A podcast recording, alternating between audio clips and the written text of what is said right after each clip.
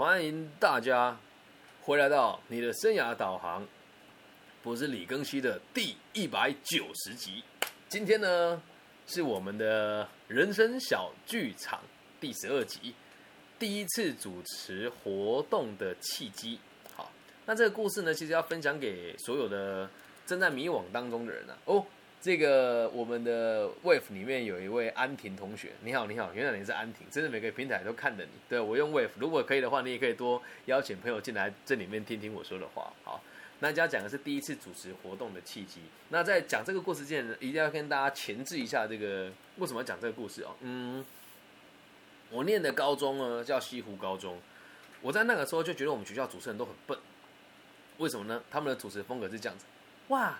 许同学，听说你也喜欢唱歌啊？李光，对啊对啊，我最喜欢听五月天的歌呢。哦，真的吗？昨天我妈妈一边煮饭的时候也在唱温柔哎。哦天哪，这这你你你们是什么班级出来的？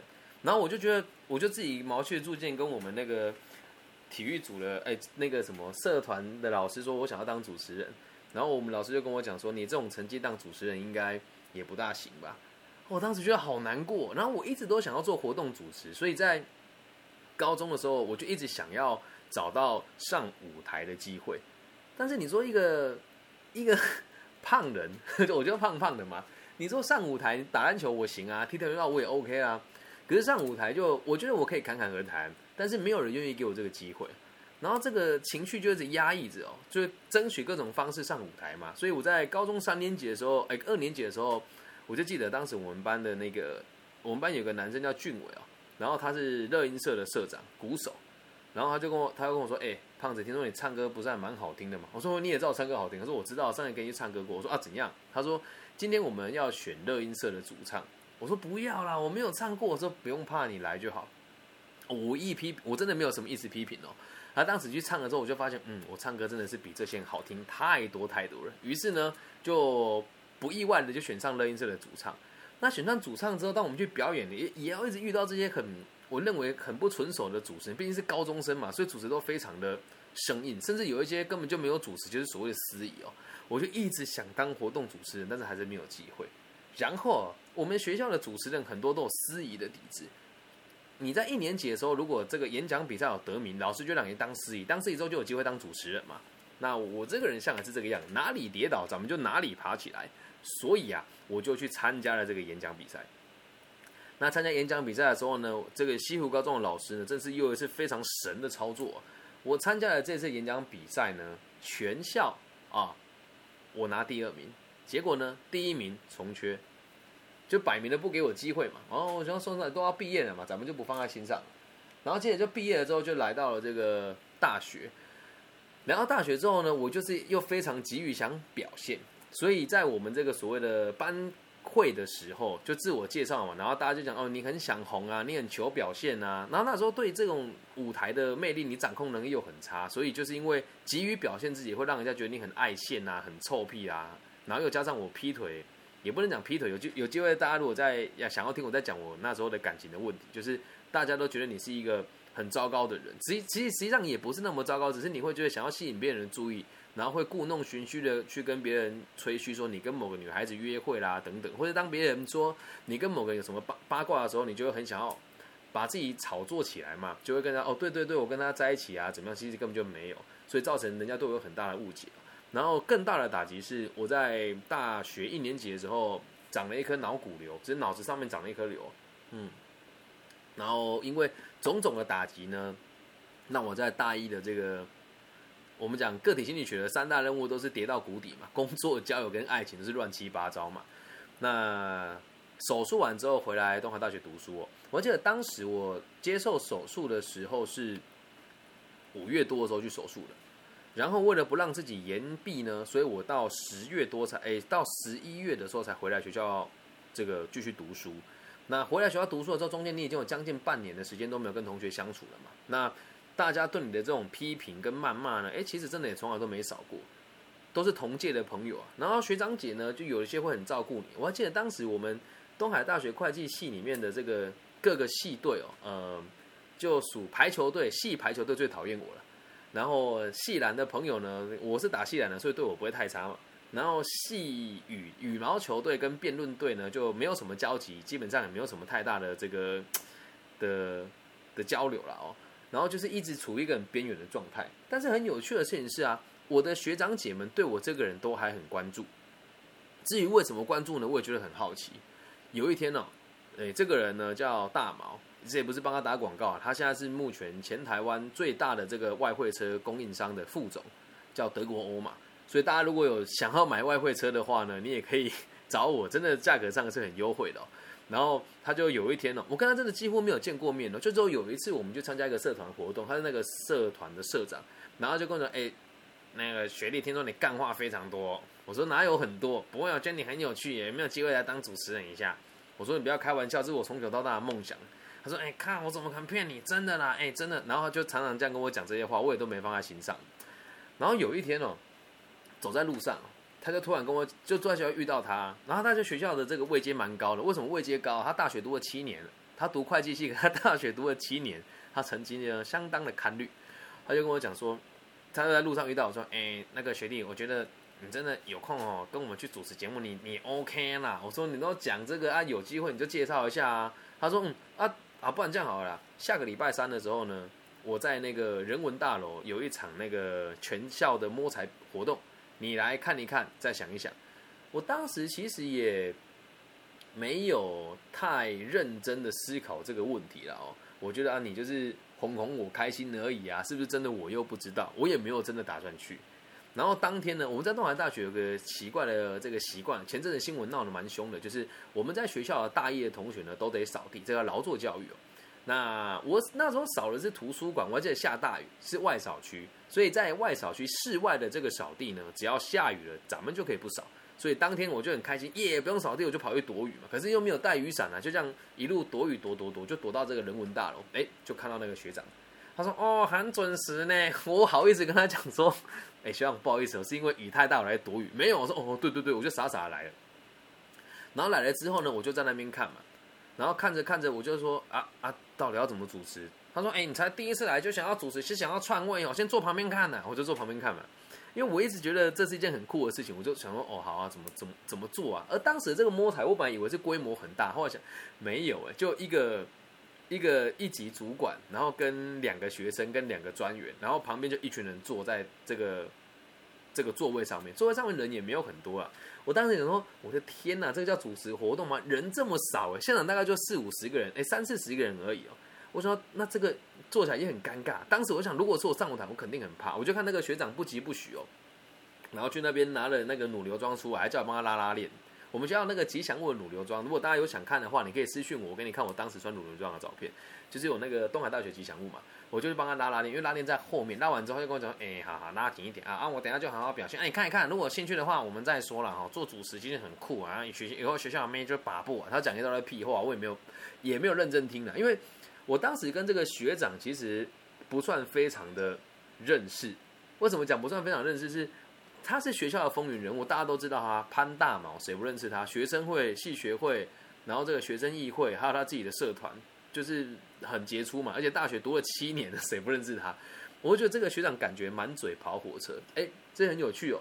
只要你是学校这几届的主持人，大家都会觉得你是一个，嗯，在那个年代讲嘴炮王，在这个年代，我们想一个词叫做口惠不实的人啊。那当时我对他也有这种刻板印象，所以就想好吧，就来看一看，无所谓啊。结果没有想到，活动要开始的前，我还记得大概是五分钟左右。他突然很紧张的从那个准备区跑出来，这个贵宾席，我坐在贵宾席，他说：“哎，学弟学弟，这个你要不要赶快去换衣服？”我说：“开什么玩笑，靠呗，你要干嘛？”他说：“我的 partner 宿醉了，今天只有我一个，你先顶一下。”我完全没有准备好哦，我完全没有准备好，也从来都没有主持过节目，是第一次哦。我说：“好，那完了，那我要怎么办呢？”然后，哎，也跟大家介绍一下，这个他本来这个 partner。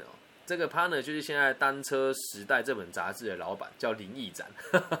就这两个人的在台湾的成就都算都还算是蛮高，在东海大学这几届都算是非常杰出的人。我们在那几届东海出了几个很有名的人，一个叫黄信宪，其实现在你看得到了很多的这个大型的展演的这个演唱会呢，都是由他策划。最有名的就是山海豚吧，山海豚的那个总企划就是他，还有这个 关大伟。啊，现在在大陆地做行销做的也还不错。我们这几届出了很多还蛮厉害的，还有一位在经营这个火锅店，叫做孙权学长。还有一位在台湾的这个游戏产业当这个中高阶主管呢，叫做周宽宇。然后还有一个学长在做这个得过两次红点设计奖的这个室内设计师。就这一群学长都非常杰出，而我和他们相处，我觉得他们教会我很多东西啊。那再回到这个故事的核心哦，我就换好了衣服。你说我要上场的时候，我就问他一件事情，我说：“靠，你心脏也太大颗了吧？” 他的回答是什么？他说：“我觉得你一定可以。”我说：“为什么你觉得我可以？”他说：“其实你，我一直以来都知道其他的学长姐跟其他的同学怎么批评你，但我就默默观察你这个人，发现你真的讲话很有趣，而且你不会去辩驳任何人给你的批评。”他说：“在做主持是非常重要，代表你有非常柔软的心，可以涵盖这一切。”我想说：“天哪，这个大老粗，书读的那么烂，就只会玩，还会把妹，这样讲这么有智慧的话，我就信他这么一次了嘛。”然后呢，我们就一起上台了。那当时呢，是他算呃，就是我们的做法是这个样子哦。到现在，我如果还有机会主持，我也会带一个所谓的小副手的概念。他那那天就跟我讲说，你有什么话你想讲就直接说出来，没有关系，我会帮你处理。而当时那个环境呢，其实嗯，东海大学校风非常的开放嘛。我还记得那时候我很喜欢讲一些黄段子，大家都很喜欢听。比如说我们那时候摸彩嘛，然后就会请老师帮我把手放到摸彩箱里面，啊，老师慢一点啊，这样子。然后大家就笑得很开心，我的尺度我觉得拿捏的还可以。然后在这个摸彩的同时呢，他说你去想办法吸引下面群众的注意力。那我这个人就毕竟没有做过主持嘛，所以我就在上面跟他做一些比较调皮的动作，比如说用眼睛瞪着他啦，或是说，哎，你都来了，玩得开心一点嘛。又或者是直接走到他旁边，然后用一些小小伎俩去逗他开心，或者问他说，或者是在这个休息的时候跟他讲，我是九五级的李庚希。然后今天要当主持人，希望大家可以玩的开心一点。等下我会送个小礼物给你哦，等等的。那在整个过程当中，就是由他来主控我嘛，我就跟在旁边这样附和。他就说。大师说说对不对？然后我说对对对对，学长说的都对。然后说啊，你这个盲从的小笨蛋。我说哦，对对，在学长面前就是盲从小笨蛋。然后大家笑得很开心嘛。然后有人说，哎，你这新来的是不是？我说对对对，新来。说新来的怎么讲话这么这么冲？我说这新来的才敢冲啊。所以你看学长，你现在讲话都不敢冲了哦。然后大家就笑得很开心，因为毕竟他是学校辈分很高的学长，而我敢冲了他开玩笑。然后在后来来了几个主观管，我记得当时的校长又来叫陈海东嘛。然后我就说，这是我们现在东诶这个。在台湾的大专院校界校长的这个彭于呃校长界的彭于晏，掌声欢迎陈海东校长。然后他说：“哎，你这个介绍还蛮别出心裁的。”然后就是现场就是呃，因为他是那个叫什么健康健康周嘛，所以也不知道什么参加同学就女生比较多。然后我就会刻刻意去我们讲撩妹就撩他们嘛，就说你不要看着我，你会爱上我。然后大家就玩得很开心。然后整个整个活动在主持的过程当中，我第一次主持的时候，我都不觉得那个叫主持活动，我只觉得。我在做真实的自己，我在做真实的自己。我在舞台上的时候，对下面的人说：“我希望你们可以玩的开心。”我那边跟他们说：“我希望大家可以在这边得到你最想要得到的奖品，或者是我真的觉得很荣幸可以在这边为大家服务。”讲这些话的时候，当时我没什么感觉啊。但整个活动结束之后，学长跟我讲说：“你是我看过最真诚也最有天赋的主持人。”当时讲这句话，我觉得他高估我。当时我真的觉得他高估我。我说为什么你会这么想？他说我从来没有看过一个人享受舞台享受的这么自然过。那那时候也没有想很多啊，说就也是当做这个恭维的话听一听而已哦。但是他后来事后请我吃饭之后，我就问他说：“学长你怎么会想要找我当主持人？”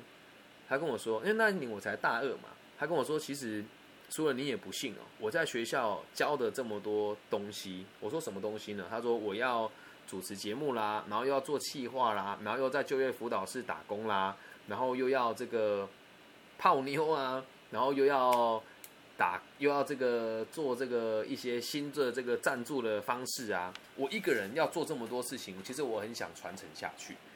我那时候在想说，传承就学生社团，妈有什么好传承？我的天呐！后来哦，他就真的把一部分的工作转接给我。那怎么转接给我呢？就是他带我主持节目之后，他觉得我是一个。可以用的人可以放在活动主持这件事，他这件事他就很放心交给我。从那次之后，学校只要任何的活动，他就会带着我去，真的很贴心哦，带着我去。当我做的不好的时候，他就会跟我讲哪里做的不好，会带我修正。真的是我这辈子最最重要的贵人之一。那他这样带我之后，他就跟我讲说：“哎，我上次有看到你跟谁在讲那个文学东西的时候，你是不是还有拿过文学奖？我说对，我有拿拿过一次中台湾文学奖的这个银牌。他说说你会写新你会写新闻稿吗？我就回去研究了一下，看一下新闻稿其实不难写嘛。然后他说那不然这样好了，你早一天帮我送那个日本料理到办公室来，他在另外一个办公室工作嘛。那这次中间我们还是有一直做活动的主持，他要带我去主持，然后带我参加一些营队活动，然后就是直接带我融入大家，因为每个人都知道我的。我的习惯是我不大喜欢跟别人互动，而他就会带着我去跟别人认识，讲好听就是讲 social 了，而且还会带我去认识学校其他的主持群，因为当时他想带的学弟妹很多，我只是其中一个而已哦。那如果大家有兴趣的话，下一集我再跟大家讲是怎么成为这个主持群里面最 top 的主持人哦。这个过程他确实帮我做了很多。衔接跟教学啊，我还记得有一年我们做一个毕业舞会，叫六一三，我还永远都记得，因为那六月十三号毕业的舞会，它叫六一三，寻找刘一三。那一年的主题是这个，然后当时我女朋友生日就是六月十三号，然后我们一起来做这个主持的时候，一共有八个主持人，就是主持群的那种概念哦。然后我就发现，其实我真的是里面最出众的，虽然我不是最主要的主持人，但慢慢的他也用这个方式让我慢慢的出现在群众面前。这一点让我现在想起来，就是他很有智慧。他带了那么多学弟妹，他想要把主持的这个工作完全百分之百交接给我，而且他我跟他接触只有短短半年的时间，所以他也要他也要去排除众议，让人家愿意接受我。那这个就是我觉得他很不容易的一个地方啊。那讲第一次活动主持活动的契机，要希望大家让他知道，如果你未来对舞台真的非常有兴趣的话，然后又加上你真的很想要在想要当一个我们讲入流的主持人哦，我那时候。就是在毕业之后，就就是在他毕业前啊，他要交接完，我就问他说：“学长，为什么这么多人你就偏偏选我？”嗯，他说：“说实话，是我觉得当时除了你之外没有第二个人。再第二件事情是，我认为你是真的很真诚啊。”我说：“那主持人不能选不真诚的吗？”他说：“你都已经做这个东西两年了，不真诚主持人会变成什么样子？就是说，哦，我我们掌声欢迎哦，这个东海大学大家长陈海东校长，靠，这样校长的弟弟让我们蓬荜生辉，是不是很可爱？对吧？然后他就这样子告诉我之后，就跟我讲说，我希望你未来的日子里面。”都可以保有这么活泼的态度来做主持。还有一点最重要的，我说什么？他说：“你有没有发现你在做主持节目的时候，都会跟大家分享你真实的知识？”我说：“有吗？”后来想想有，哎，就比如说，呃，这个直接讲是谁也无所谓啊。在台湾跟大陆都有专利的这个郝泽琴，这个汤凯华，这个汤董，汤董就是当时我们东海大学哲学系的这个学生，那他。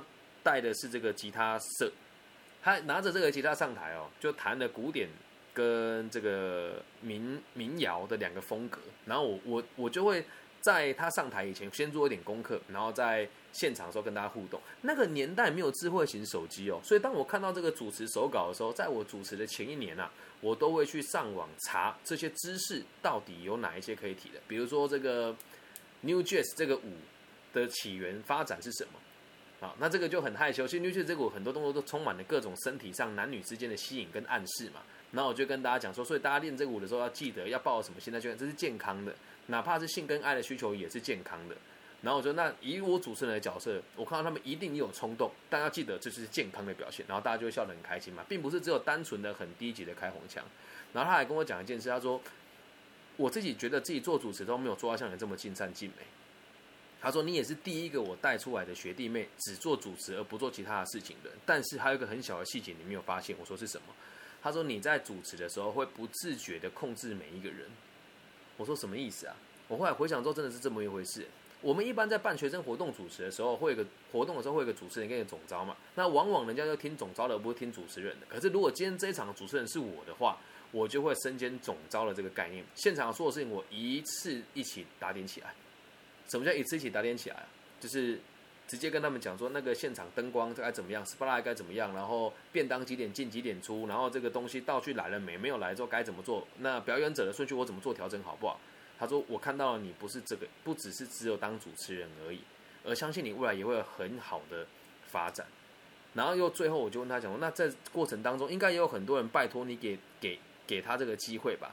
他说对，确实是有。我说那为什么你没有考虑到其他人呢？因为你也是手把手的教我，并不是说一来就这么好嘛。他说我在你身上看到一个很有趣的现象。我说是什么？他说你从来都不跟别人争。我说啊，有吗？他说对。他说他有一次刻意把一场活动丢给其他人，他想要看我的反应，而我的反应却是很直接的告诉他说，他说啊没有给你，你不介意吧？哦，这件印这件事他印象很深，但我对我自己其实没什么印象。他说，我就只淡淡的回了一句说，我不觉得他做的比我好，但你想给他做，我觉得 OK 啊。他说这就是善良的人，理解吧？所以当你的人生过程当中哦，像我当时被同学讨厌啊，被被系上的人排挤啦，然后被这个大家集体霸凌啊，但是我始终都没有放弃过我自己，而且在我心里面，我一直在检讨说我是哪里做不好，才会被你们这样子。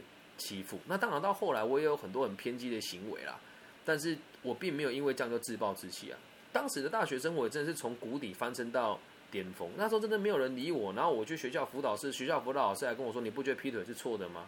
妈，这脑袋坏掉。嗯，而到那到现在啊，当时如果没有那个学长给我那时候拉这么一把的话，现在也不我也不会做生涯规划的工作，因为后来他介绍我去学校就业辅导室、技校联络室做工读生。从那时候就奠基了我就业辅导的根基，到现在也是十几年的事情了。